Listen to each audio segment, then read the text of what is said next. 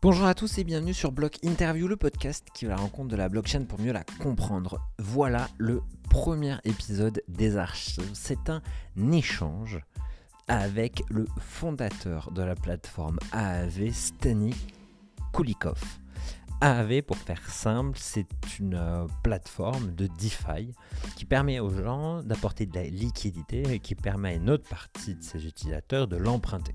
Les gens qui déposent de la liquidité reçoivent des intérêts et les gens qui empruntent, eh ça leur permet d'emprunter de la crypto pour ensuite l'utiliser sur d'autres plateformes. Rappelez-vous, c'est une archive. Ça date de 2020. Donc la plateforme a énormément évolué. J'aimerais bien refaire un épisode où j'interviewe Stani pour parler d'aujourd'hui, de leur token, de leur DAO, de leur système de gouvernance, mais je trouvais ça intéressant de vous montrer un petit peu d'où on vient pour les gens qui connaissent la plateforme. Pour ceux qui ne la connaissent pas, allez jeter un coup d'œil. Mais avant ça, écoutez bien parce que Stani donne des informations assez précises sur l'origine du projet et son fonctionnement à l'époque, dont une partie est toujours OK aujourd'hui. Bonne écoute. All right. So thank you very much uh, for joining my podcast block interview Thank you for having at me. uh, ETHCC in French. Um, before uh, going deep in uh, flash loan and uh, your the problem you're solving Mm. uh, by enabling uh, new things in the cryptocurrency world, Mm. um, how did you met blockchain? So uh, it's a very fascinating story. I, I used to be like I'm a nerd. That's like goes without saying. We are all here and we are all nerds, right? uh, but then again, I, I went to law school in my uh, early uh, uh, 20s, and I wanted to learn about rules and, and, and I also wanted to focus on like basically financial law and and, and, and, and basically whatnot. And I think I was on a second year in my law school, and I went to this big event called Slush, and it's in Helsinki, Finland, where um, roughly 20,000 uh, uh, people attend, where startups and investor meet. And I think many people who are in the startup scene in Europe and, and, and San Francisco know know the event um, to some extent. And uh, there was a lot of things about uh, basically like the blockchain technology and, and what kind of possibilities it had. And before that, my only touch with blockchain is basically Bitcoin. Like I knew that there was Bitcoin. My friend was doing basically a uh, PhD research on, on the tax implication of, of cryptocurrency in Finland and, and, and so forth. When was it? Uh, this was in 2014 roughly, Okay. and and the event I attended was uh, 2016 in the beginning. Uh, so it was uh, before the DAO hack, Okay. and I went there and, and, and when I started to understand the smart contracts and, and kind of like what kind of uh, uh, possibilities it gives you, and I realized that actually, I think the only and most important thing I realized was that you can make code that is immutable.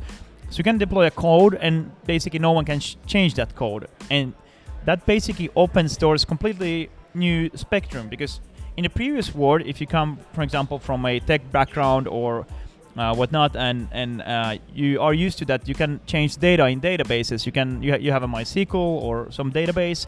You can change that data if Yeah, you if- if you own that database.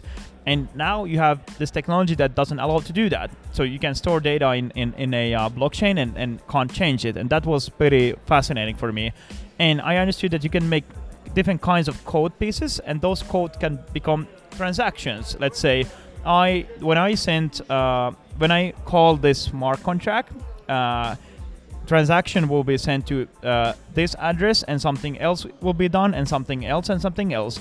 And this particular uh, financial transaction is immutable and that got me like excited and and then we started with ETHLend uh, financial transactions Okay. At uh, well, like uh, two, uh, 17, 18? yeah, this is was the, the- we started like uh, right after the DAO hack, a bit later in 2016. Uh, Okay. Building it was uh, the, the it was actually fascinating time period because there was like first one of those uh, decentralized exchanges called EtherDelta.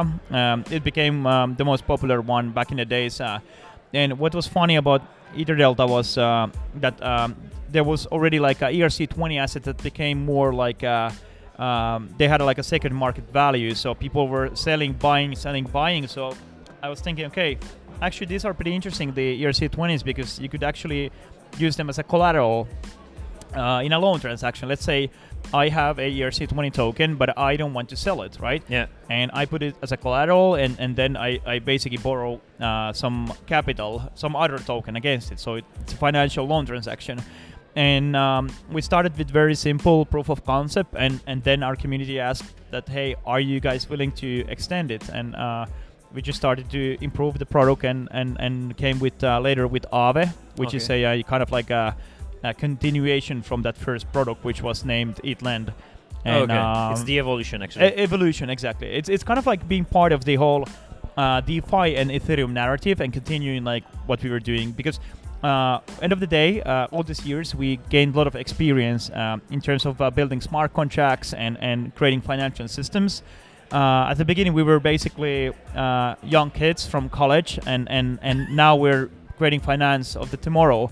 And to do that, you need not just financial understanding and, and, and, and, and also technical ones. And that's something that we built for the past years. And, and all the uh, flash loans and, and Aave, the money market that we are go more deeper in this uh, podcast is basically the evolution of uh, what we started back in the days uh, right. years ago. Um, in terms of uh, user and stage, uh, where are you in terms of uh, volume of use and uh, in terms of, of uh, Yeah, so, so basically we launched um, uh, a bit over a month ago, okay? and now uh, Congratulations. thank, thank you, thank you. And and basically now we have roughly the market size is 28, well 29 million, give or take. And and from the 29 million, I think uh, roughly uh, 8 million is borrowed, uh, 9 million, I would say 7, 8 million is borrowed.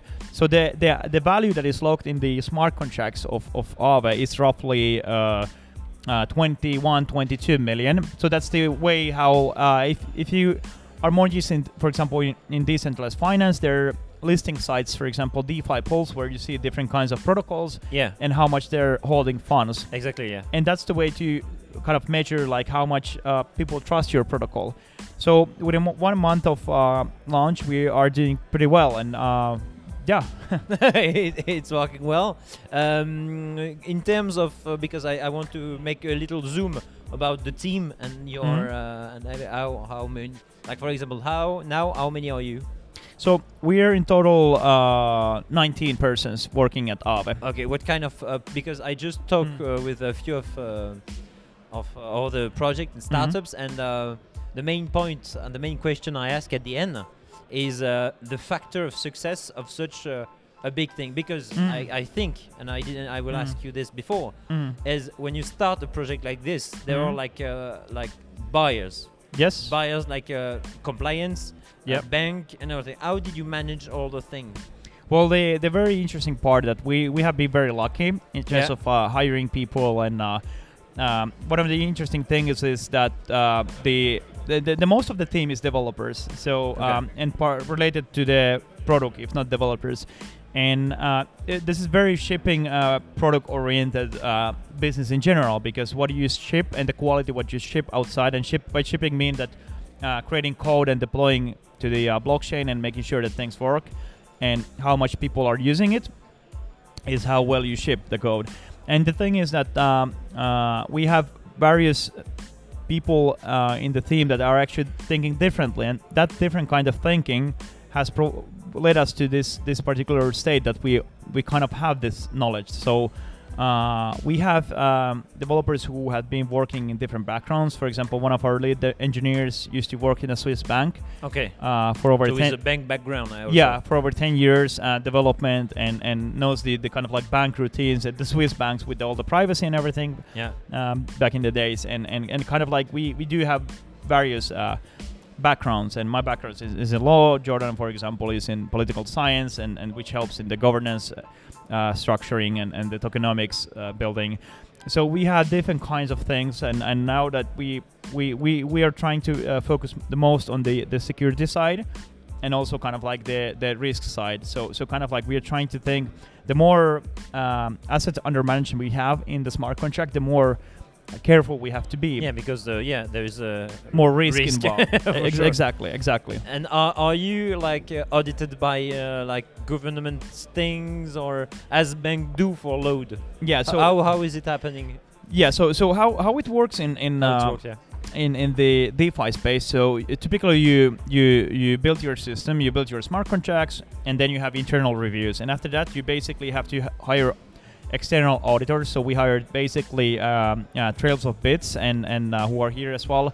Uh, and uh, and and OpenZeppelin, uh, and and and to and uh, also we use independent auditors to audit smart contracts, and and then these audits are published for the public before they basically put money into the protocol. They can read and see like uh, what kind of conclusions the auditors have made. And Okay. usually, if there is, uh, for example, a bugs found in Yeah. the code, uh, you basically have to fix them before you deploy the code. And uh, besides that, you also need to do periodic audit audits. So the space changed. For example, the flash loan itself changed the space a bit, and and it it uh, enabled any developer to work with whale like liquidity and, and create big attacks. And so you have to follow the space all the time and make additional like due diligence. Okay. And compared to traditional finance, uh, where you might uh, you might have auditing and and and, and it's it, the, the process is pretty similar, but I, I think like um, in DeFi, like since the code is public, the approach is just different because uh, ev- everyone can participate.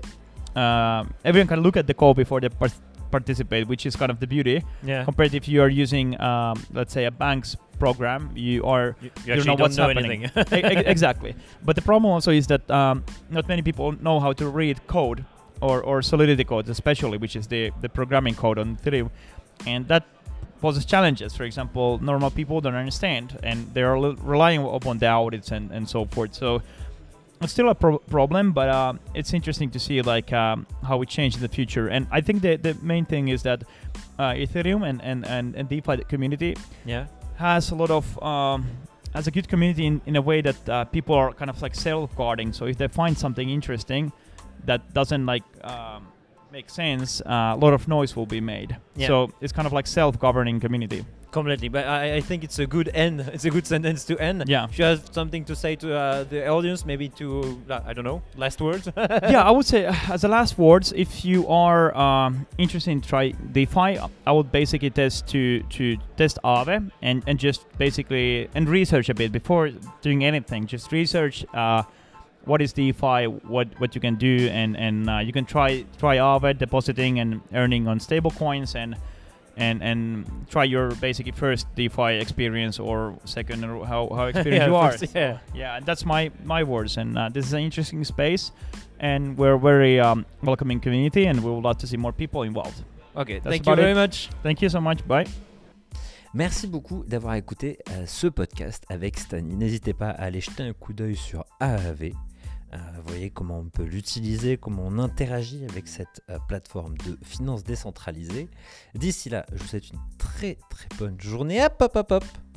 On attend le moment important pour s'abonner au podcast Blog Interview. Laissez une review directement sur iTunes ou quelques étoiles sur Spotify et il faut s'abonner. Les amis, je vous annonce dans quelques semaines, quelques jours maintenant, une grande annonce concernant le podcast et qui a déjà commencé à impacter ma vie professionnelle depuis quelques semaines. Donc abonnez-vous à Block Interview, allez écouter les interviews précédentes. J'essaierai de revenir euh, tous les jours là avec euh, une nouvelle archive sortie de ce fameux disque dur retrouvé dans un carton. Je vous souhaite une très très bonne journée, très bon après-midi, très bonne soirée. À très bientôt. Ciao